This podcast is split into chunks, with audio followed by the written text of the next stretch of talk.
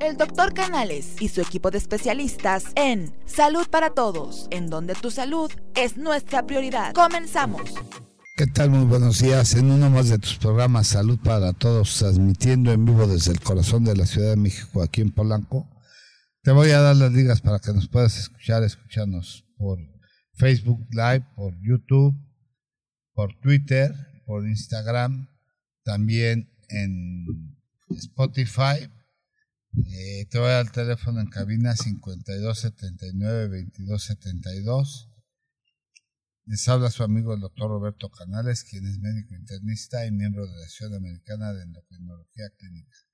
Les voy a presentar a los miembros del staff, el doctor Fernando Casillo Lira, quien es médico internista y se dedica a la medicina tradicional china. Hola, un gusto nuevamente estar con ustedes. A la doctora María Eugenia Ramírez Aguilar, quien es médico internista y se dedica a la rehabilitación. Muy buenos días a todos. A Enrique Sánchez Vera, quien es comentarista de radio y televisión. Gracias, Miguel Doc. Eh, está un poquito maldito el doctor, así es que hoy no lo vamos a hacer hablar mucho. Lo vamos a hacer enojar, pero tenemos hoy un, este, invitado de lujo porque va a ser ahora sí un programa. Ponga mucha atención sobre todo a los papás. Tenemos el honor de tener a el doctor Carlos Roberto Guzmán Valderrábano, quien es neumólogo pediatra, maestría en ciencias médicas, alta especialidad en fisiología respiratoria y es egresado de la Universidad Autónoma de Veracruz, especialidad en pediatría y subespecialidad en neumología pediátrica y alta especialidad en fisiología respiratoria y laboratorio de función pulmonar y la maestría en ciencias médicas por la Universidad Autónoma de México y, y la, en el Instituto Nacional de Enfermedades Respiratorias. Y bueno, hay un currículum impresionante. Ya no lo leas todo, doctor, porque se va a sacar el Eh, programa. el doctor nos manda aquí un currículum impresionante, pero el tema de hoy, mitos y realidades sobre el asma infantil. Muchas gracias, Doc, por la presentación. Muchas gracias por invitarme a, a su programa. Es para mí un honor poder compartir información con los papás. Digo, a final de cuentas, eh, el currículum no es nada si no compartimos lo que tenemos y lo que podemos eh, hacer eh, para, sobre todo para bien de nuestros pequeños, bueno, en mi caso nuestros pequeños, pero para bien de nuestros pacientes. Entonces, papis, mamis que nos estén viendo, si tienen preguntas, mándenlas en el live, escríbanlas ahí en el live y las vamos a ir contestando todas. Sí, este, un tema de bastante eh, importancia, las gentes que hemos trabajado en servicios de urgencia, si algo vemos que pone en jaque a los papás también, es ver llegar a un hijo con una crisis asmática en los servicios de urgencias a medianoche, que vienen los papás en crisis, el niño en crisis, y realmente el manejo es tan importante sacar a un niño de una crisis asmática, de una crisis de insuficiencia ventilatoria. Y realmente yo creo que es un tema de suma, suma importancia porque además eh, muchos de estos pequeños acuden a las crisis cuando hay conflictos familiares y en cierto modo muchos de ellos se vuelven manipuladores familiares, ¿no? Y tienen un fondo emotivo muy, muy importante. Y me voy a permitir ceder los micrófonos de la conducción a mi compañero Fernando Casillo Lira porque vengo un poco enfermo en la garganta y a mis compañeros. Se los había dicho, viene un poco afectado el doctor Canal, pero aquí está con nosotros. Muy bien, bueno, pues eh, efectivamente lo, lo que comenta el doctor es algo muy importante. Eh, es, es muy común que a los niños, sobre todo, eh, primero hay que, eh, hay que hablar de lo que es el asma. El asma es la enfermedad respiratoria crónica más frecuente, de mayor, la, la que más se presenta en la edad pediátrica. Generalmente los primeros síntomas aparecen dentro de los primeros tres años. Entonces es muy frecuente, hablando respecto a lo que comentaba el doctor, de, de, que llegan a crisis y todo eso, que los niños se diagnostiquen a partir de crisis. No es frecuente que llegue un pacientito y sabes que tiene síntomas, tiene tos persistente, con de repente está bien, de repente está mal, y es la primera vez que, que eh, acudo a consulta. No, generalmente la consulta es después de una crisis. Y una crisis significa que los síntomas se exacerbaron demasiado. Entonces, sí tiene, hay, eh, eh, como bien comentaba el doctor, sí tiene cierto componente emocional, familiar, pero a final de cuentas esta es una enfermedad de, muchas causas. No, no solamente existe un, solo, una sola causa que determine la enfermedad. Y dentro de estas causas, pues bueno, la, el factor más importante es que genéticamente los niños, los pacientes que tenemos asma, yo tengo asma, entonces eh, todas las personas que tenemos asma tenemos una predisposición. Ahora, esta predisposición puede activarse o no activarse dependiendo de la exposición que vayamos teniendo en el, en el futuro. Entonces, ¿cuál es la importancia en los pequeños y por lo que llama tanto la atención? Porque para empezar es un, eh, es un trastorno que todo mundo le tiene un pavor impresionante. En el momento en el que, digo, me ha sucedido que, que eh, estamos en el consultorio y les platico, señora, ¿sabe qué? Por esto y por esto y por esto, su hijo tiene asma. Es un momento impactante que, o sea, como si estuviera, dijeron, eh, hablando de una enfermedad casi mortal, cuando actualmente la verdad es, eh, sobre, bueno, en los niños, específicamente en los niños, en los adultos es otro sonar totalmente distinto, pero en los niños es una enfermedad que se comporta de una manera muy noble. Eh, los tratamientos que existen son tratamientos muy seguros, eh, se utilizan medicamentos durante mucho tiempo, pero eventualmente se van retirando hasta que dejan de ser necesarios. Entonces, creo que ese es el primer punto que quisiera tocar. primero que nada, no es la enfermedad tan terrible como, como antiguamente se pensaba, si de, uy, ya tienes asma, ya se acabó porque ahora ya no puede hacer ejercicio, ya no puede salir a jugar con los amigos, ya no puede hacer eso. Eso es una, actualmente es una mentira gigante. Un niño con asma, al contrario, debe tener una actividad física igual o aún mayor que la de un, de, un niño, eh, de un niño sano. Y así hay miles de, deportistas de alto rendimiento con diagnóstico de asma, personas que, como yo, que tengo asma y que yo creo que si no le hubiera dicho a nadie, nadie se hubiera dado cuenta. Entonces, eh, eso es algo muy importante, eh, sobre todo, y que era lo, lo principal que quería mencionar inicialmente. ¿Es curable, doctor? El asma no se cura. Ese es un, punto muy importante. Es imposible curar porque a final de cuentas asma es una predisposición genética que yo tengo. Entonces, eh, hay varios genes que se encuentran afectados. Digamos que los genes son como la, toda la información. Imaginemos como un código de barras de los, de los, de los ¿cómo se llama? supermercados. Entonces, yo paso el código de barras por un detector rojo y me avienta el precio y me avienta qué artículo es. Entonces, cada persona tenemos un código de barras, ¿sale? Cada barrita es, una, es un número, es una, es una codificación. Entonces, así más o menos funciona nuestro, nuestro eh, ADN en nuestra, nuestra genética. Entonces, hay algunas partes o algunas personas que tenemos en algunas de las barritas alguna modificación o alguna rayita blanca en, la, en el espacio de la negra que hace que, yo tenga, que cuando me pasen por el código de barras van a decir, pum, él tiene asma o él tiene predisposición para tener asma. ¿Ok? Entonces, es imposible curar mi genética, pero los síntomas sí se pueden controlar al grado de que yo, yo, me pongo como siempre como ejemplo porque actualmente yo no uso medicamentos. Tiene o sea, muchísimo tiempo que yo no tengo una crisis. Estoy hablando desde los 17 años más o menos. Y ahorita tengo escasos 18. 32. no, mis 32 años, desde los 17 no tengo una crisis. Ya no uso medicamento. Mi función pulmonar, que también es, es algo que se mide a partir de, de algunos estudios, mi función pulmonar es perfectamente normal.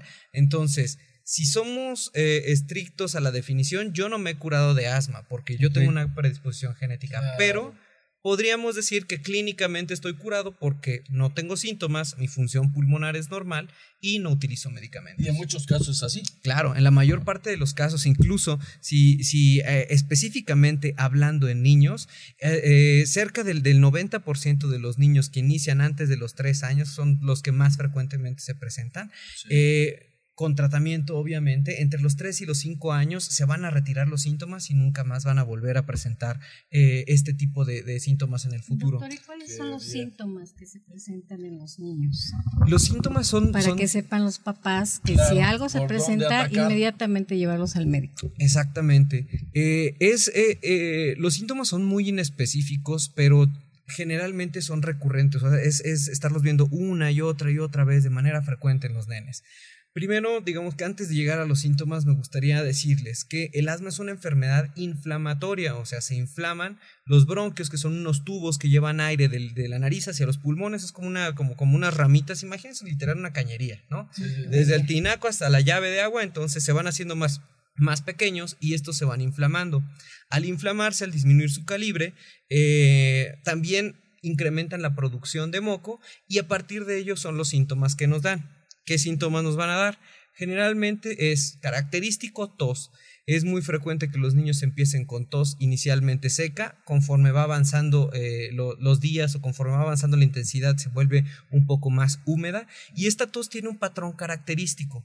Un patrón que me refiero a que incrementa principalmente en la tarde-noche como a mediodía, entre 12 del día, 5 de la tarde, pareciera que el niño está como si nada y también puede incrementar en las mañanas al, al, inicio del día. ¿Por qué? Por cambios de temperatura, por ciclos que tenemos hormonales en el cuerpo, que no tiene mayor caso que toquemos. Entonces, esa tos, van a haber episodios, periodos en los que el niño de repente está bien, de repente está mal, de repente está bien, de repente, es el, clásico niño que dicen, es que yo voy a, eh, mi pequeño lo llevo, desde que entró a la guardería, empezó con los problemas, es bien frecuente eso. ¿Por qué? Porque parece que se contagió de un catarro, pasa tres semanas bien, digo tres semanas enfermo y pasa una semana sano. Y otras tres, dos semanas enfermo y una sano. Y de repente aguantó un mes sano pero otra vez pues, se volvió a enfermar. Entonces, esa, esos periodos de exacerbaciones y remisiones son muy característicos. Ocasionalmente se les llega a escuchar como un sonido en el pecho, que a veces yo, eh, les llamamos sibilancias, se supone que se escucha como un sonido, como un silbido. La verdad, en los niños no, no suena así. Se escucha como un moco que sube y que baja, pero que no puede salir. Que, y sobre todo se escucha más cuando los niños están con periodos de tos y por la noche, hola, buenos días.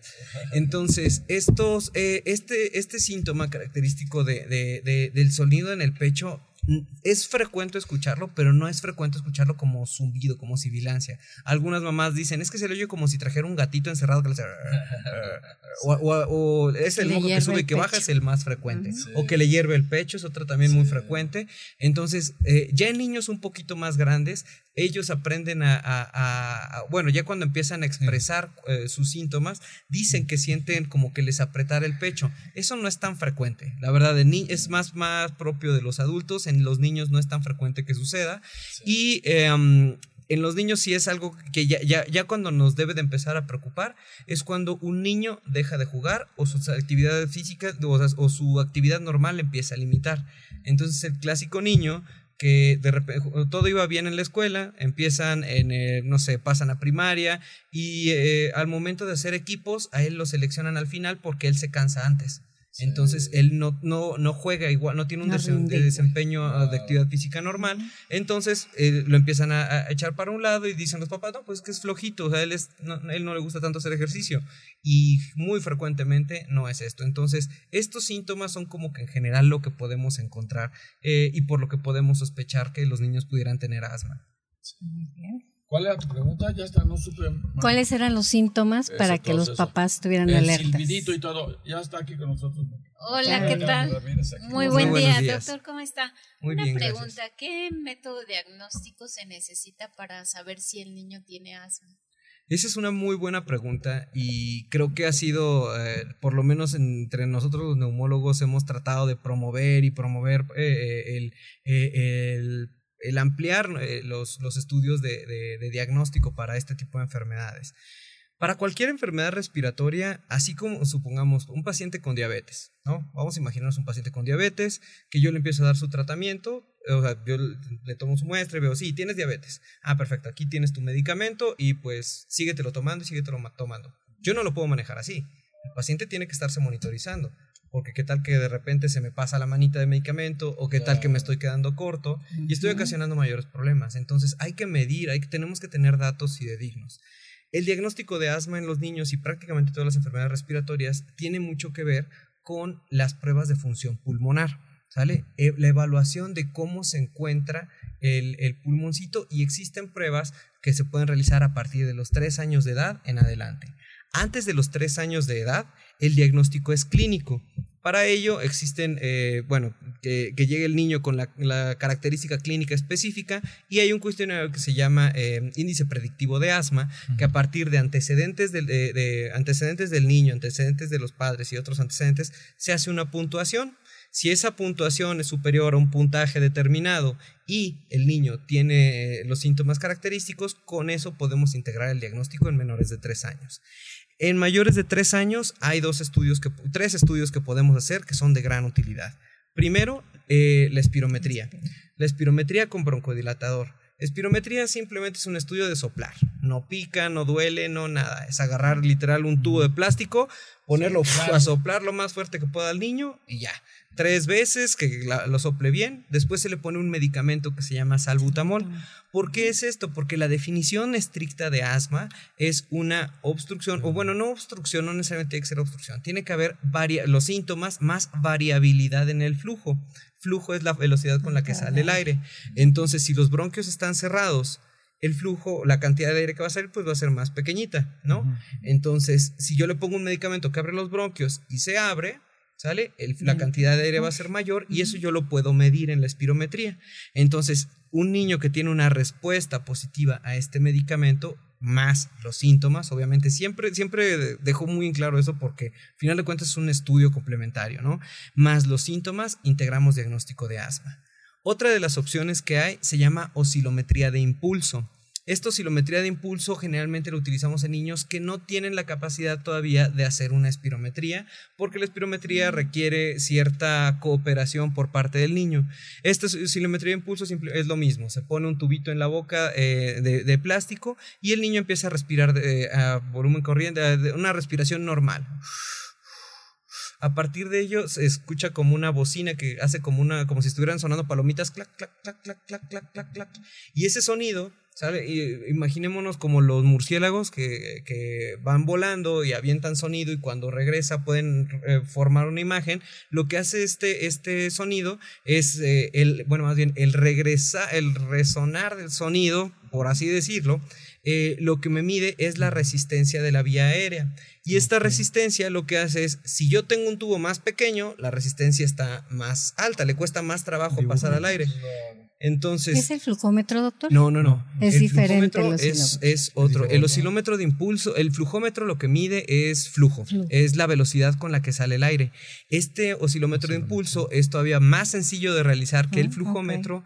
Eh, está, eh, es un, este, bueno, este dispositivo se empezó a formar más o menos en los 80, se dejó un poco atrás y actualmente ha tomado mayor mayor importancia en la evaluación de la función pulmonar de los niños. Y el tercer estudio sería el, eh, la flujometría, ¿sale? La flujometría lo que hacemos es un tubo de plástico transparente que prácticamente todos hemos visto alguna vez en nuestros consultorios, que se le pide al paciente sopla, tiene como una banderita y esa se, se, se para en un lugar y dice, la velocidad a la que salió el aire fue de tanto. Nosotros a partir de ciertos valores de referencia establecemos cuál es lo normal, cuál es no normal y con eso podemos, en un seguimiento, eh, generalmente se piden por lo menos dos semanas de que el niño se haga el estudio en la mañana y en la noche, con una variabilidad en el, en el flujo. Si hay una variabilidad mayor a un porcentaje establecido, podemos decir que ese pequeño tiene asma. Y como estudio complementario, en los niños, la mayor parte de los niños con asma tienen eh, algún componente alérgico, no en todos pero una gran parte eh, tienen un antecedente de alergia. La alergia...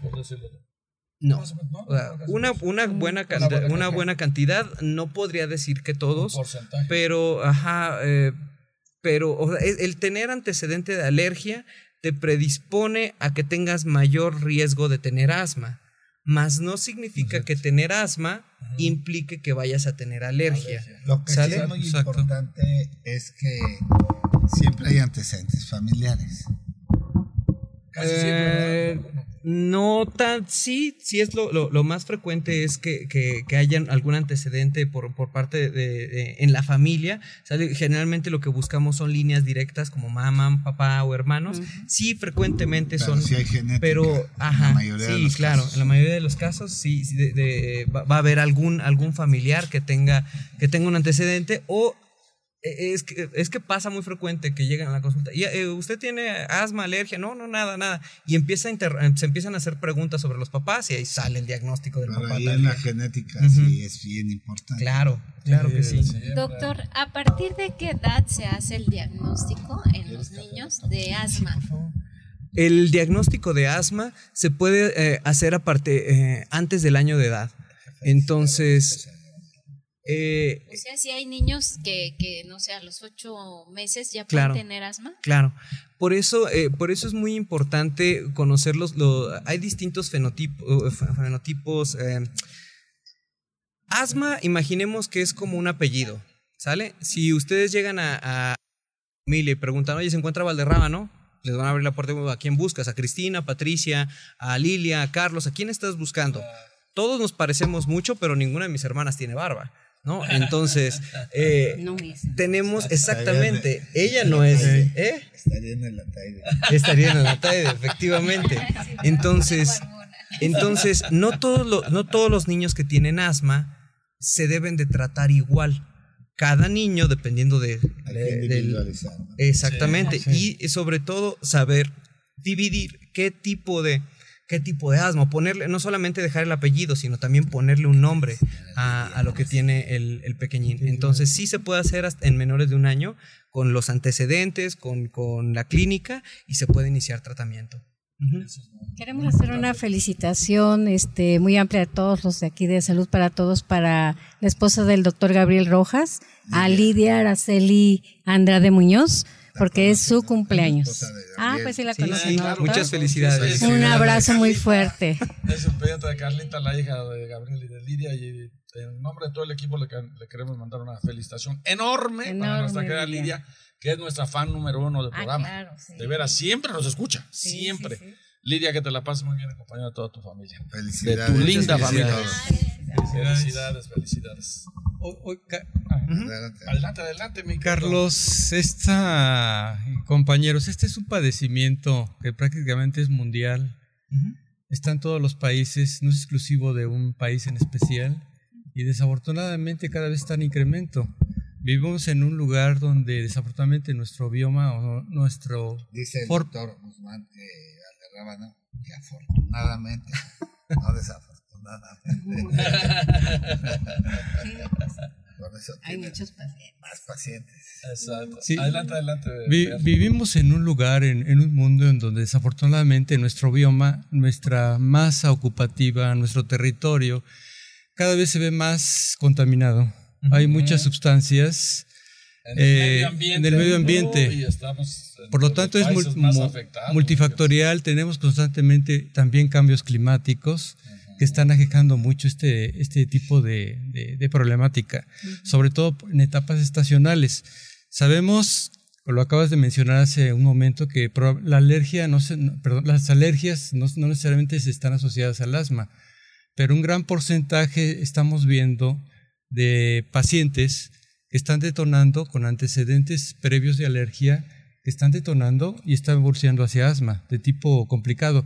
Es más, hace un momento acabas de mencionar, Carlos, o acaban de, documentar ustedes, que el alma de alguna manera asma es muy insidiosa, no tiene un cuadro característico ni específico. Es, no es común encontrarla directamente, Carlos, con los datos clásicos, un cuadro de dificultad respiratoria, un cuadro de sibilancia, y abundante flema, puede pasar, mi pregunta es esto, puede pasar desapercibida, puede ser subdiagnosticada desde el punto de vista clínico. Pienso que hay más pacientes potencialmente subdiagnosticados o no identificados porque se calcula que, que navegando con el mal y no se dan cuenta. Porque estamos hablando de un proceso inflamatorio y como tú sabrás, Carlos, a veces nos cuesta tanto trabajo identificar los territorios donde, en el cual se mueve el asma, porque generalmente a veces podemos tener pacientes que simplemente tienen toses aisladas, tú lo has dicho, de tipo nocturno o en ocasiones de tipo matutino, y no establece más línea, y de tarde o temprano se puede manifestar nuevamente. Tú dices, ¿hasta qué grado es curable? Tú en el momento de la introducción nos, nos, diste datos, ¿no? Que por ahí se piensa que ya se, ya se eliminó en cierta etapa de la pubertad, pero a veces vuelve a tomar camino. O sea, yo quiero pensar y mi pregunta esto, porque el árbol bronquial se expande porque los bronquios aumentan en su espesor, pero sabemos que dinámicamente es un proceso inflamatorio crónico degenerativo. A diferencia de la, de la EPOC, ¿y cuál sería la diferencia de EPOC y asma, este, Carlos? También ahorita que haces esa referencia, vemos mucha relación con dermatitis atópicas y vemos mucha relación con otro tipo de alteraciones atópicas, pero sobre todo con la dermatitis atópica, con asma. hay que saberla diagnosticar perfectamente porque cuando llegan con nosotros, aunque no somos pediatras, resulta que están multitratados con antibiótico cada semana o cada 10 días están con antibióticos. Y es un error terrible porque pues se trata de por lo menos un espasmo si no saben diagnosticar a veces. Exacto. No, es pues, típico el cuadro. Eh, respecto a la pregunta, es que empecé a, perder un poquitín. Era sobre la diferencia entre asma, asma y EPOC. Y eh, lo de subdiagnóstico de asma. Ya, ya, ya, retomó. Es que mi TDA de repente me, juega chueco. Entonces, eh, primero que nada, ¿es una enfermedad subdiagnosticada? Claro que sí súper subdiagnosticada, pero muchísimo. ¿A qué me refiero con ello? Creo que acaba de hacer usted un comentario muy importante. La mayor parte de, de, los niños generalmente empiezan con una tosecita no tan fastidiosa, que de repente tiene tos, y le dan jarabe y se le quita tantito y de repente otra vez jarabe y otra vez jarabe y otro y antibiótico y ahora y, eh, son niños que están multitratados que eh, no, es, no es raro que llegue al consultorio algún pequeño que haya recibido más de tres o cuatro esquemas antibióticos diferentes. A veces se empieza por básicos como amoxicilina como de repente llegan con ceftriaxonas amicacinas intramusculares o sea acá ya casi casi sino escuchar los enanos con insuficiencia renal, no, no es cierto. Entonces, este, o sea, llegan, ya con múltiples esquemas antibióticos que uno se queda, hoy, órale, no, no, no se vale. Luego, los jarabes para la tos es súper característico. O centrífugos como Sánchez Vera. ¿Qué es centrífugo? ¿Qué ya hasta se me fue la palabra. Estábamos hablando de medicina tradicional china lo que era el concepto centípeto y centrífugo, y él está centrífugo. Ah, ok. Exacto. De ahí viene, me quedo doc. Ya, ya. Y los jarabes para la tos. Es muy característico que a los pequeños se les ofrezcan jarabes para la tos y la verdad no les ayudan absolutamente de nada. Eh, no están indicados en menores de 5 años, ningún jarabe para, para la tos. Entonces. Eh, Ay, escuchen, papás. Eh, sí, sí, sí. incluso si pueden, papás, si tienen alguna duda, tengo un video en mi canal de YouTube, en Pedia Hero, que hablo acerca de la tos. ¿Y por qué no, no son útiles los jarabes para, tos para los niños? Porque en menores, de, sobre todo específicamente en menores de 3 años, la tos no es lo suficientemente efectiva. Los jarabes para la tos principalmente lo que hacen es aguadar el moco y entonces si la tos no es efectiva, en vez de ayudarlo a sacarlo, se queda estancado. Entonces es súper frecuente. Entonces, ¿por qué no hay un, por qué hay un subdiagnóstico de asma? Principalmente es porque se está dejando, o sea, se Punto número uno, los niños em, eh, compensan mucho. Eso es algo muy importante. Los niños empiezan a presentar síntomas ya cuando no están tan bien. O sea, ya los síntomas se hacen muy evidentes. Y es característico también el, oye, ¿tu niño tiene tos? Sí, bueno, bueno, o sea, lo normal. Ah, caray. Ah, eh, a ver, ¿cuál es la tos normal? Pues Entonces es cuando empiezan las preguntas. A ver qué tan frecuente. Eh, o sea, toser es hacer una vez así. Ah, no, sí, o sea, sí, antes de que se duerma tose un poquito, pero tose y se le quita y ya no vuelve a tener. Esos son los niños que deben empezar a llamar la atención.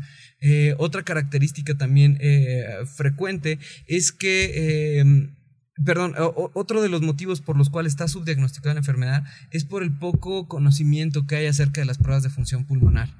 Porque, y no poco conocimiento así de que, ay, no sabemos qué son. No, claro, sabemos que existen, pero no las estamos solicitando. Entonces, esto es algo muy importante porque estamos tratando niños con diabetes sin tomarles glucosa sérica o sin tomarles hemoglobina glucosilada. Y suena así como que, ay, no, no seas tan extremo. Exactamente igual de extremo. Cualquiera de los dos te puede llegar a te llevar al mismo punto si no lo sabes diagnosticar y no lo sabes tratar bien. Entonces, ahora, respecto a la diferencia entre asma y POC, yo no manejo adultos, la verdad no, no es mi área de expertise el EPOC, en niños no hay EPOC, eh, pero sí existe una predisposición, eh, la, definición entre uno y otro tiene que ver principalmente con, la, con el antecedente de que haya habido algún tipo de exposición, ya sea a, perdón, ya sea a humo de tabaco o a algún tipo de, de, de otra exposición y que este, un parámetro espirométrico. Debe tener una, una, obstrucción fija de la vía aérea y em, o una modificación en el, en, el flujo. Pero em, ya más, adentrarme más en la enfermedad, la verdad no me animaría. No, es, no soy. Sí, te hacía esa pregunta porque el tema de desarrollar principalmente es pediátrico, ¿verdad? Pero este aqueja a un gran porcentaje de adultos y cada vez es más frecuente por esto porque va muy de la mano a veces la combinación de EPOC, enfermedad pulmonar obstructiva crónica, con, con, asma. Con asma. Y ahí se convierte en una situación mucho más difícil de diagnosticar. Ahora, eh, tú lo dices que niños no es más grave, es más grave, pero niños no es frecuente. Ya, entiendo, entonces más bien eh, actualmente se habla mucho de, esta, de este síndrome de superposición, el ACOS, eh, que es esos pacientes que tuvieron asma o que tienen el diagnóstico de asma y que conforme fueron pasando los años, eventualmente ahora tienen EPOC, ¿no? Entonces, sí existe una asociación o una una relación entre aquellos pacientes que no tuvieron una enfermedad controlada y que se predisponga a, presentar con mayor frecuencia, no mayor frecuencia, sino que tenga un mayor riesgo de presentar Más la enfermedad. Exactamente. Y este pero algo que comentaba era, es algo muy cierto. Es una enfermedad, el asma es una enfermedad inflamatoria crónica y todo lo que haga inflamación crónica ocasiona remodelación del, epitelio respiratorio. Entonces, al haber remodelación, lo que estoy ocasionando es irme hacia, hacia el lado fisiopatológico del EPOC. Entonces, sí tiene, tienen que ver eh, incluso es, eh, actualmente es un tema de gran interés en, eh, en, las áreas de investigación, sí tienen que ver ese, ese paso del asma de los pacientes que no están controlados en la edad más pequeña hacia la edad más adulta. Y por eso es tan importante el tratamiento en ellos. Doctor, ¿y qué es la hiperreacción bronquial? Porque hay mamás que refieren que no entienden eso y no preguntan. Claro.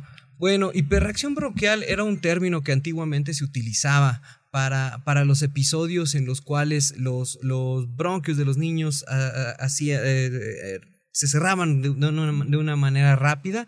Actualmente es, un, término que ya está en tendencia al desuso. Eh, prácticamente un hiperreactor bronquial un niño que eh, tiene múltiples cuadros de, hiperreactividad bronquial, o sea, que se cierran sus bronquios de manera súbita, que requiere que lo nebulicen para que se abra, es un niño que, muy probablemente en esos momentos, que en ese momento fue un niño que, tuvo algún tipo de crisis de asma, ya sea leve, moderada. Eh, Doctor, una pregunta. Este, todas las personas que nos escuchan quisieran saber si esto tiene cura y si esto tiene una base inmunológica o a qué se debe el proceso de asma. Ok, eh, bueno, eh, respecto a lo de tiene cura, eh, como les había comentado hace rato, no, no, no hay una cura, se puede controlar la enfermedad.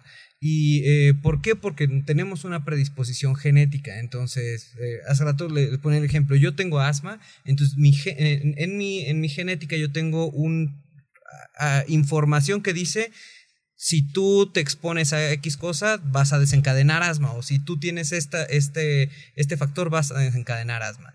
Entonces, yo ya llevé tratamiento, actualmente yo no tengo síntomas, actualmente yo no uso medicamento, no he tenido una crisis desde los 17 años, entonces clínicamente podríamos decir que yo estoy curado. Mi función pulmonar es normal. Por cierto, todos los pacientes con asma debemos tener por lo menos una medición ¿Y pueden hacer ejercicio, doctor? Claro, claro. pero evitan la exposición a los alergenos. Es que depende. los detonantes. Es que depende, por ejemplo, eh, no sé, si yo soy entrenador de perros y no soy alérgico a los perros, ¿por qué me tendría que quitar al, perro. ¿no?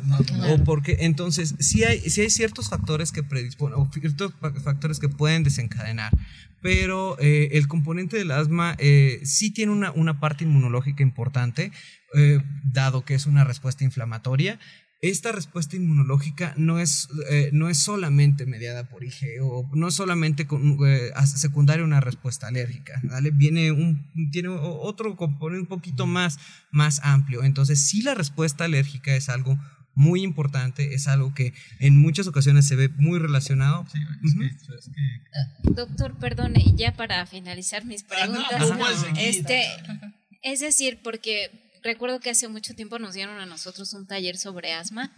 Si una persona a lo mejor no tiene tantos síntomas de asma, pero tienen un proceso de dermatitis atópica, ¿pudieran tener asma? O sea, ¿va relacionado como hace rato preguntaban?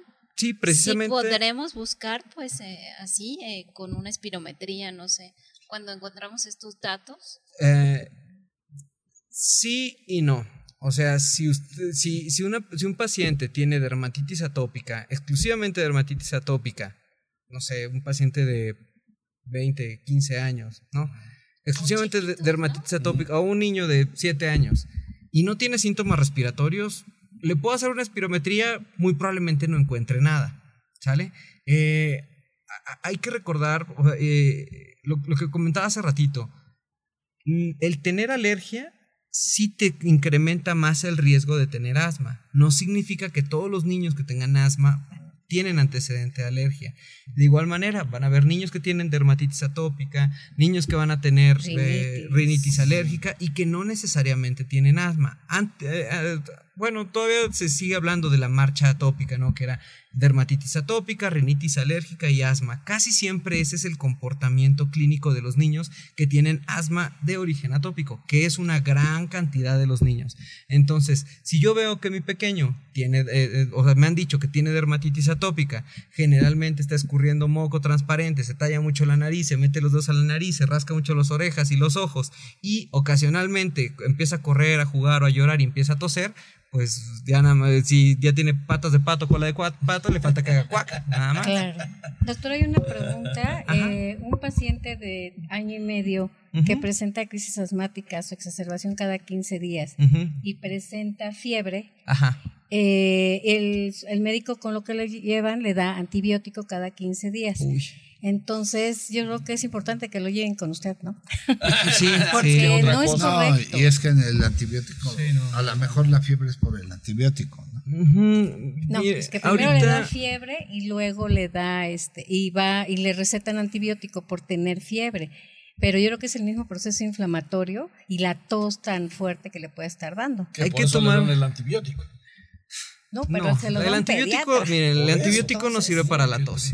O sea, para la tos no sirve un antibiótico, a menos que sea enfermedades muy específicas. El antibiótico no se relaciona con, con, quitar la tos. Ahora, la principal causa de crisis, o la, causa más frecuente de que un niño tenga crisis es infecciones respiratorias altas, o sea, un catarro. Virales, más, más del 90%. Un catarro puede dar gripa y un catarro es por virus y después de eso puede tener crisis entonces, efectivamente, evidentemente puede ser una, puede ser una. Ahorita el doctor Canales tiene virus, por ejemplo. Eh, muy probablemente. viene bien virulento. Sí, sí, en todos los niños menores de 100 años, eso es lo que, lo que, sucede, lo que sucede. No, no es cierto. La mayor parte de los, de los, eh, las infecciones respiratorias son a causa de virus. Entonces, eh, específicamente hablando de este paciente, creo que porque los niños con asma tienen mayor posibilidad de estar enfermos porque, o de contagiarse que otros niños, porque estamos hablando de un epitelio que está inflamado, de una, de una mucosa que está inflamada.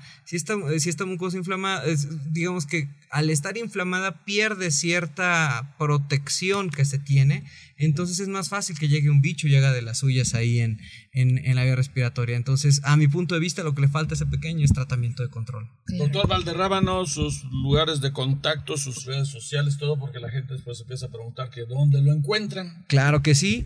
Yo me encuentro en, bueno, en Instagram me pueden buscar como arroba pediahero.mx, pedia, pedia, H-E-R-O. Eh, punto .mx, también en, en, Facebook, en YouTube tenemos un canal que es Pedia Hero. Eh, mi, eh, también me pueden encontrar en Instagram como drcarlos.neumoped. Ahí todos los miércoles hacemos live de distintos, de distintos temas importantes para papás. me encuentro en el Hospital Infantil Privado, ahí en la colonia Nápoles, en el consultorio 101, en Clínica 101, en el Hospital Español, en, en Unidad de Pediatría, en el consultorio 303 3 en la Torre Roja, en la Torre Nueva de Consultorios, y en el Hospital Ángeles Lomas, ah, los teléfonos. En el Hospital Ángeles Lomas, en el eh, consultorio 360, también en unidad de pediatría. Los teléfonos en el Hospital Español es el 52031650. En el Hospital Ángeles Lomas es el 52469401 desde el 01 hasta el 08. Y en el infantil privado 84360140. Ahí con todo gusto los recibimos. encontrar después de tantos números. Si no lo encuentran es porque claro que sí. Sí, estoy por todos lados.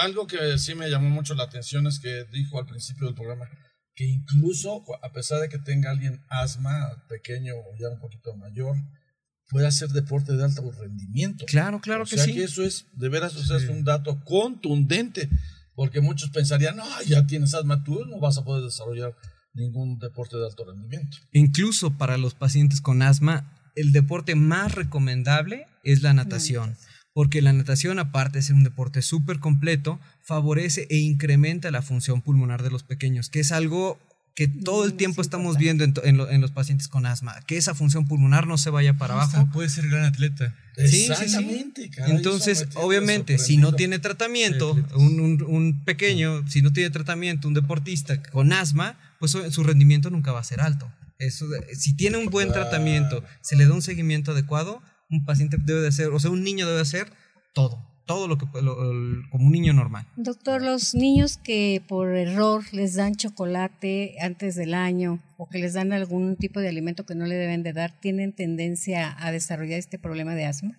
Pues bueno, actualmente ya, eh, antiguamente sí se, habían algunos alimentos que se dejaban, eh, se restringían hasta después del año de edad. Ya actualmente eso se, ha encontrado que no, no, no confiere un, beneficio para los niños, al contrario, entre más se tarde la exposición eh, a, alimentos de, proteína de alto, de, alto valor o, potencialmente alergénicos, se ha encontrado que entre más tarde en la exposición, muchas más probabilidades tienen de desarrollar alergia a ese alimento que si no se expusiera antes. La recomendación actual es que durante el primer año, bueno, los primeros dos años, pero específicamente durante el primer año, se haga la introducción de todos los alimentos, eh, en general, incluso los, potencialmente alergénicos, y acompañándolos de leche materna, que ese es un super plus para leche materna. Que entienda las mamás. Por efecto inmunomodulador, o sea, de regulación del sistema de defensa, todavía disminuye más el riesgo de alergia. Entonces, si hay algunos eh, alimentos que pudieran verse relacionados, pero más bien se ven relacionados secundarios a la alergia alimentaria. Si un, pequeño tiene, un, eh, tiene diagnóstico de alergia alimentaria y se expone a, uno de estos alimentos, sí puede, puede ocasionar eh, eh, que se presente con mayor rapidez. Doctor, una pregunta un poquito fuera del tema. Este, ¿La leche materna hasta qué edad del bebé es recomendable que la tome?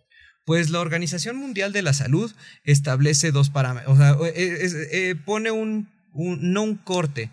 A partir, o sea, deben se, establecen por lo menos los dos años y a los dos años a partir de la decisión de la mamá y el niño. Entonces, eh, debe de ser, la recomendación es que la lactancia materna debe ser exclusiva, exclusiva, o sea, me refiero a no tés, no agüitas, no absolutamente nada durante los primeros seis meses. Las, las fórmulas, pues bueno, o sea, existen en su momento cuando son necesarias, son útiles, pero la verdad, pues si en la Edad Media no se utilizaban, no veo la necesidad actual de estar eh, utilizándolas, pues a menos que haya alguna indicación muy precisa. Eh, la recomendación es, se debe de extender por, lo menos durante los dos primeros años de vida y a los dos años de vida se suspende bajo la decisión, ya se, o sea, se, toma la, del niño o de la madre. Muy bien, ahí está, contundente la respuesta para que quede muy claro. Carlos, me llamó mucho la atención, dices que ya no se utiliza hoy en día el, el, aspecto de la hiperrector bronquial, que generalmente se catalogaba como un proceso inflamatorio. Ahora bien, también por ahí entonces a los casos que existen un tipo de asma que no le llaman asma no alérgico, ¿en dónde quedan clasificados? Porque si estamos hablando que el, término de hiperreactor bronquial, que actúa de aspecto irritativo, ¿hacia dónde se va? Es un proceso inflamatorio, pero entonces lo clasificas como asma de tipo no alérgico mm, o a dónde se va y cuál sería el tipo de asma no alérgico. Si realmente el manejo sería lo eh, mismo. Eh, es que no para todos, si, hablamos de fenotipos, tiene que ver mucho con la edad de presentación, factores, eh, factores relacionados, tiene que ver con, bueno, si, si tienes antecedentes, no tienes antecedentes. Eh, es, es, es un aspecto muy grande, por ello, eh, dado a ello es que no es... sea la tendencia de, de, de, ya no utilizar tanto el término hiperreactor. Es que a final de cuentas, hiperreactor bronquial es un mecanismo fisiopatológico. Es un proceso inflamatorio, de alguna manera, mm. asociado a un proceso inflamatorio. Podría no Momentáneo. ser. Ajá, o sea, es que ese es el detalle. O sea, un hiperreactor bronquial, o sea, hiperreactividad bronquial simplemente es una definición fisiopatológica. Entonces, a final de cuentas, es parte de la fisiopatología del asma, eh, es como, como mm, por ello es que ya es la tendencia a, a no utilizar tanto este término, porque al hiperreactor bronquial generalmente se le daban medidas eh, en el momento en que tenía la crisis y ya se, le, se iba a su casa y no pasaba nada. Y no se, no se le daba eh, tratamiento de seguimiento. Entonces actualmente el hecho de quitar ese término y meterlo a un diagnóstico, ah bueno, me permite primero que nada clasificar en qué parte de la definición va mi paciente y a partir de ello darle el tratamiento que necesita. Ahora, asma de tipo no alérgico. En niños no es tan frecuente, en, en adultos es bastante más frecuente que en niños y este, el tratamiento depende de los hallazgos que se tengan. ¿A qué me refiero? También para eso nos, nos, funciona mucho otra prueba que se llama fracción exhalada de óxido nítrico.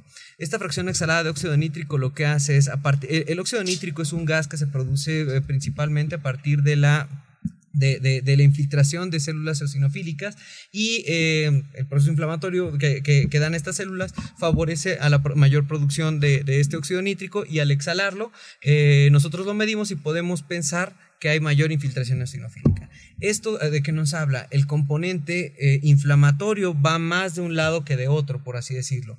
Entonces, una eh, desventaja que generalmente tienen mayores mayor eh, riesgo de exacerbación, por eso generalmente medimos, les damos tratamiento con el objetivo de bajar esos niveles de óxido nítrico y si no entre, bueno, pero las ventajas es que tienen mejor respuesta a tratamiento con esteroides inhalados. Y el, el, el otro grupo también se maneja con esteroides inhalados, generalmente tiene una mejor respuesta a broncodilatadores de acción eh, prolongada, pero hay que, hay que evaluar porque en, los mismos pasos de la Guía Mexicana para Diagnóstico y Tratamiento de Asma, eh, establece al momento del diagnóstico, establecemos, eh, clasificamos en eh, leve, moderada, grave, ¿sale? Y a partir de eso es el paso de tratamiento donde yo empiezo. Entonces, sí se maneja igual, pero de o sea, sí utilizamos los medicamentos, pero depende de en qué posición se encuentre el, el paciente en el momento del diagnóstico. Por eso se dice que es muy insidioso el cuadro asmático y es multifactorial y a veces no tiene una causa precisa. Exactamente. Porque el comportamiento puede, puede errar y te lleva por otro lado, el esquema. Entonces, a ver, Carlos, para hacer un buen diagnóstico, principalmente a chicos, ya no hablamos de adultos necesariamente, chicos, ¿cuáles son los puntos a seguir para identificar y hacer un buen diagnóstico a temprana edad y que esos casos no se pierdan. ¿Cuáles serían los pasos a seguir? ¿Qué nos podrías decir? En concreto, ¿cuáles serían los pasos a seguir? En primer lugar, el, cuadro clínico. ¿Sale? Eh, para papás y mamás, lo que tienen que identificar es un niño que tiene eh, síntomas respiratorios persistentes, muchas gracias, caracterizados por tos, ¿sale? sonidos en el pecho, que, que, generalmente incrementan por la noche, incrementan con actividad física o incrementan con el llanto en niños más pequeñines, ¿sale? Este estos síntomas de repente van, de repente vienen. Es muy frecuente que a esos niños se les dejan nebulizaciones, mejoran y de repente otra vez empeoran y otra vez nebulizar. Y eh, son niños que eh, eh, recaen y recaen y recaen y recaen. Ese sería el punto número uno. Punto número dos, en el consultorio, la evaluación de la función pulmonar. Si estamos hablando de, de, tres años en adelante, hay muchos métodos para poder hacer evaluación de la función pulmonar y para poder decir, digamos que, tener la, la, la evidencia de que la enfermedad se encuentra a partir de un estudio en menores de 3 años y utilizar el índice predictivo de asma, que son unas preguntas que se le hacen a los papás respecto a antecedentes del niño, antecedentes de la familia, y eh, más los, el cuadro clínico y eh, empezar tratamiento. Eh, esos serían como los, bueno, y por último, y la parte fundamental, es que se debe de llevar un tratamiento continuo y no suspenderlo por nada del mundo. Yo siempre les digo a los papás, a mí no importa si hijo no come, pero que no se deje de poner en inhalador. Sea, el hecho de que no tengan crisis o no tengan manifestaciones no quiere que están curados. Ah, claro. No, no, Eso es muy importante marcarlo. Exactamente. Nunca dejar su medicación. Es importante la valoración de la función pulmonar. Porque si nos vamos por la pura clínica, los niños es muy frecuente, y es, eso es de lo más frecuente. Un niño que dices, no, pues está súper bien, ya llevo seis meses de tratamiento, está como si nada, pues ya le voy a quitar el medicamento. ¿Ya le hice su espirometría? ¿Ya le hice su silometría de impulso? ¿Cómo está? Ahora, llevando su seguimiento, lo más pertinente y lo más indicado, cada cuántas ocasiones en un año debe hacer esa revisión. Eh, también depende de, de, qué tan controlado o no controlado estén los niños. Generalmente, cuando un niño está, eh, está apenas iniciando control, generalmente los tres, tres, seis primeros meses, nos vamos mes con mes. En el momento en el que controlamos empezamos a espaciar esas visitas, que pueden ser cada tres meses, en niños que ya están bien controlados cada seis meses, dos veces al año, pero todos los niños al inicio del tratamiento deben de tener por lo menos cada tres meses medición de la función pulmonar y en niños que ya están bien controlados, que ya estoy retirando medicamento, mínimo una, una, una medición de función pulmonar al año. Doctor, eh, aquí hacen varias preguntas. Una Alejandrina López. Dice que ella eh, tiene 60 años, que a los 50 años le hicieron el diagnóstico de, asma. Este, pregunta que si los lácteos son, son malos y que si esto es posible que a los 50 años tenga ella un proceso de este tipo. Y otra pregunta más, que creo que ya la había contestado usted, nos pregunta Luisa Ramírez que si un niño es asmático, entonces toda la vida lo va a hacer. Sí. Eh, primero a la pregunta de Alejandrina, ¿era? Ajá. La eh, señora Alejandrina, eh, sí es posible de tener asma en la edad adulta, claro que, claro que es posible. Este, ¿qué, más había preguntado? Que, si, los lácteos, le perjudican. Eh, directamente a, si usted tuviera el, antecedente de alergia a la proteína de leche vaca o que si usted tuviera el antecedente de una alergia alimentaria bien específica, sí podría ser un factor que desencadene los síntomas. Ahora, si a usted no se le ha diagnosticado ello, si nunca había presentado nada, no, el, tomar lácteos, o sea, los lácteos no tienen nada que ver con, el asma y la lactosa, pues menos es un azúcar, o sea, no, no, no tiene nada que ver. Y respecto a la segunda pregunta de la señora Luisa, Este, mami Luisa era que sí siempre van a ser que siempre van a ser asmáticos. Sí, siempre van a ser asmáticos. Yo soy asmático, más o menos empecé en, en las primeras, los primeros años de mi vida, pero pero vean al doctor, qué bien se ve. O sea, sí, sí, puede haber buen control. Desde hace como 20 años no tiene ninguna crisis. Exacto. Desde hace 20 años. Casi, casi 20 años. Ah, ya casi 20 puede años, tener un buen control con una buena revisión, ¿no? Sí, sí, sí. Pues imagínense, me atendió la mejor alergóloga pediatra del país. Era mi mamá, Lilia Valderrábano. Era mi mamá, ah, imagínense. nada más. Pues por eso me, me, llamó la atención mucho la pregunta que hizo la señora. ¿Señora qué? Luisa. Alejandrina. Sí, me, me, me movió. ¿Por qué? Por lo siguiente. Está en boga mucho qué tanto es eh, poder tomar leche. ¿Qué tanto puede afectar la leche? O sea, depende de dónde partimos, de qué cultura y de qué punto de vista y la situación individualizar y particularla a cada paciente o a cada persona, ser humano. Porque esto de la leche es mundial. Por, digo lo siguiente, ¿por qué? Porque nosotros, al menos en el concepto de la medicina tradicional china, sabemos que tenemos un paciente que tiene un cuadro asmático o simplemente que no tenga un cuadro asmático, un cuadro de tipo respiratorio, de tipo infeccioso, Sabemos que durante ese tiempo, a menos si se utiliza una fórmula magistral, pero durante ese tiempo, el paciente corre el riesgo y el peligro si está acostumbrado a tomar leche. No quiere decir que la leche sea mala. Existe la tendencia a que la leche provoque la formación de más flema en el aspecto transitorio. Quiero aclarar muy bien, no estoy, diciendo que, que la, la leche sea mala y que la leche sea la causante de los procesos alérgicos o desencadene el asma. No, no, no. Estoy simplemente hablando, estoy aclarando que cualquier tipo de proceso infeccioso respiratorio y no se diga asma, la característica es que se va a generar más flema cuando se toma la leche. Entonces, mi recomendación es evitar lácteos durante el proceso de un evento infeccioso, un proceso de tipo asmático. er, quitarlos momentáneamente. Pero si no los toma, esa es otra historia aparte. Pero sería una de las respuestas, se va a generar más flema. Entonces, dejarla momentáneamente. es transitorio. Que le afecta el cambio de temperatura. Eso, eh, eso es eh, eh, muy importante, el cambio de temperatura. Incluso es una de las causas por las cuales los síntomas se presentan más durante la noche. Ah, tenemos ciertos factores que nuestros bronquios de manera normal durante el día se están abriendo y cerrando, abriendo y cerrando. Entonces, ahí van a haber factores que ayudan a, que, o, que, más bien, que estimulan a que los bronquios se cierren. Porque si todos vimos la película de 300 y ubicamos la historia de los 300, cuando llegan los 2000 o los miles de, de persas, lo que hicieron los 300 fue encerrarlos en un espacio chiquito para que hubiera una superficie de contacto uno a uno y así poder ganar la batalla. Entonces lo mismo hacen mis bronquios. Cuando, hay, eh, cuando la temperatura baja, cuando la humedad disminuye en el medio ambiente, cuando el aire se condensa más, cuando hay mayor contaminación, ¿qué hacen los bronquios? Se cierran para proteger mis pulmones, para que eh, mis pulmones se protejan. Entonces al cerrarlo hay mayor superficie de contacto por parte de la mucosa, que es donde tenemos nuestro, nuestra línea de defensa, nuestros 300 entonces hago el espacio más chiquito y el contacto es uno a uno. ¿En qué momentos del día sucede que la temperatura es más baja, que el aire está más condensado, que la humedad es menor? Durante la noche. Por eso generalmente los niños y, en invierno es característico. No, y ahorita, ahorita, ¿se acuerdan que vimos el programa del anterior del, del Jan? ¿Sí? Cuando comenté de alguna manera que los procesos agudos, los procesos, llámese asma en este momento, que es el tema, o llámese infección respiratoria, que es más frecuente durante la etapa invernal, se ven más frecuentemente este tipo de alteraciones bronquiales y se exacerban y se incrementan. Claro.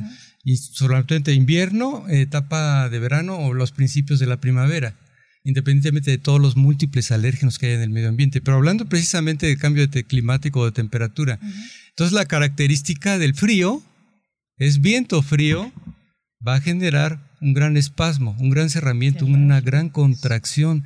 De ahí que vaya mucho de la mano cuando dices, abrígate, protege, protege. Sobre todo las vías respiratorias. Las vías respiratorias, porque cuando uno está sometido constantemente a un cambio de temperatura durante la etapa invernal, te bañas con agua totalmente caliente, sales, expandes tu calor, lo estás librando, pero al mismo tiempo que estás librando es un cambio tan brusco, tan tremendo, que no alcanza tu vía aérea, tus cornetes, a, calentar ese aire. Entonces es lo que se llama ese espasmo, la contracción por viento frío, viento helado. Entonces esa es la, lo que tú estás comentando hace un momento, Carlos. Va muy en boga, muy de la mano. Esa es la explicación del por qué sucede el evento. Y hay crisis asmática en ese momento. Y sí, puede haber crisis. No, es un comentario. María Victoria Mora Monroy, doctor Canales, lo felicito por sus programas. Son de mucha ayuda. Que Dios le bendiga. Gracias. Es un lindo comentario. Doctor, hay una, hay una pregunta y preocupación de una paciente que su niño se enferma cada dos meses, lo lleva al ISTE y se preocupa porque le inyectan cortisona. ¿Qué tan malo es que le inyecten esto? Bueno, ah, ya entramos de los antiinflamatorios. Entramos. No, no, no. Es que todos piensan la cortisona como tal ya no se usa. Sí. pero, sí se usa, doctor. Pero, a ver, Adelante, es el, el uso de los esteroides se usa bajo un criterio, los criterios de Hench. Y en, en casos necesarios, yo que manejo la endocrinología, en casos de espasmos, y los que hemos estado en los servicios de urgencias, hay crisis o hay momentos en que no sacas a un paciente de un espasmo si no lo sacas con esteroides. Y aquí el neumólogo pediatra no me va a dejar mentir el uso de los esteroides bien usados y en su momento son necesarios. Rescata vidas. Rescata vidas y son estrictamente necesarios para que no se satanice una cosa que no... No, no, no. Estás diciendo cortisona. O sea, no, está, no está contraindicado. No, está contraindicado. Lo, que, lo que yo iba, Doc, es que mucha gente piensa que la cortisona es mala. No, no, no. En manos expertas, bien manejada y, y existen unos criterios que se llaman criterios de Heinz Entonces, cuando son bien usados, deben de ser bien, bien usados. Cuando hay una anafilaxia, una reacción Totalmente de acuerdo. los esteroides. Para hacer una implantación en, estamos hablando. en un este, y eh, Carlos, ¿qué un ovocito con bueno, un espermatozoide, hay que meter esteroides. ¿Tú, qué nos respondes a ah, no, ahorita pues, ya, ya, escuchar todo, ya ahora sí. En los niños se ha satanizado mucho. Eh, en momentos de crisis hay indicación específica para el uso de corticoides sistémicos, ya sea por, por la, eh, venita o tomados. Se prefieren los niños que se ha tomado, porque la biodisponibilidad es exactamente la misma, a misma dosis encuentro el mismo efecto, sobre todo antiinflamatorio de la vía aérea. Eh, bien utilizados, como menciona el doctor, son excelentes medicamentos y todo el tratamiento del asma es con, con corticosteroides. Todo el tratamiento todos los inhaladores son con corticoides. Ahora, porque, en este momento veo desmayadas a 50 mamás. No, súper relajados todos. ¿Por qué? Porque por eso depende la dosis, que era lo, que comentaba el doctor. Las dosis en los inhaladores vienen en microgramos. O sea, un microgramo es la milésima parte de un miligramo. Entonces, las dosis en medicamentos inhalados, cuando lo inhala el niño, el medicamento llega a los pulmones, hace su efecto y no se, no se distribuye en el resto. Entonces, los efectos colaterales como la, estatura, los problemas de la estatura, problemas de, glándulas suprarrenales, problemas de, que se pongan gorditos, así todos rojillos, así, eh, todos estos, estos problemas que se han relacionado con, la, con la, eh, los derivados de la cortisona, porque ya actualmente la cortisona, pues sí, como mencionaba el doctor, ya no existe prácticamente. este, entonces... Eh, Cachetoncito este, Estos efectos ya no se presentan. Ya mm, eh, eh, es muy, muy poco probable que suceda alguno de ellos. Entonces, sí es muy importante. Ahora, si, si cada que se enferma le están picando y picando y picando, o sea, con dosis acumulativas, si es algo muy frecuente, pues sí hay que tener cuidado y ver por qué está sucediendo esto cuando lo funda, no está bien controlado. control. Depende del manejo y la indicación. ¿Y cuánto ya, tiempo se va? ya nos vamos, mi por vía nasal, oral por vía sistémica. es totalmente distinto. Otra historia bien diferente, sí. Ya nos vamos. Gracias, doctor Carlos Valderrama. Muchas gracias a ustedes. Buen programa y esperemos que las madres y los padres sobre todo hayan tomado nota de tantas cosas. Y que regreses en otra ocasión. Y que regrese el doctor Yo feliz de platicar Hay cualquier muchos tema. temas en el tema pediátrico que necesitamos aquí abordar. Y respiratorio ahorita que mm. viene invierno, lo que ustedes gusten, manden y ordenen. Estoy a sus órdenes. Gracias, doctor Valderrama. Muchas gracias a ustedes. Saludos desde Zacatecas. Hijo tan hermoso Zacatecas. Rocío Cota, gracias Rocío por escucharnos.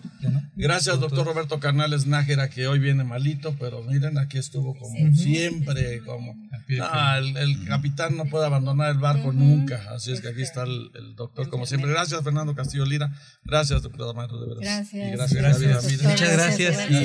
Y nos escuchamos la próxima semana con otros temas muy importantes y el doctor Valderrábano viene pronto porque viene. claro que sí. Nuestro amigo doctor Canales, cuídate amigo para que, te mejores pronto. y felicidades a Lidia. A Lidia. Y Marisela te mando muchos besos porque si no me vas a regañar. Marisela te mando muchos besos. y a Emiliano también le mando muchos besos. Sí, seguramente nos está No, porque tenemos que saludarlo. bueno, este, saludos, saludos este, a todos. Y, este, y nos escuchamos. Gracias, doctor Valderrábano. Hasta luego. Gracias, gracias a todos en Salud para todos. Me queda Saya, me quedo Jesús en los controles, que si no fuera por ellos, pues no jalaría este programa. Así de fácil. Nos vemos hasta la próxima semana. Gracias, amigos de Salud para todos. Buenos días.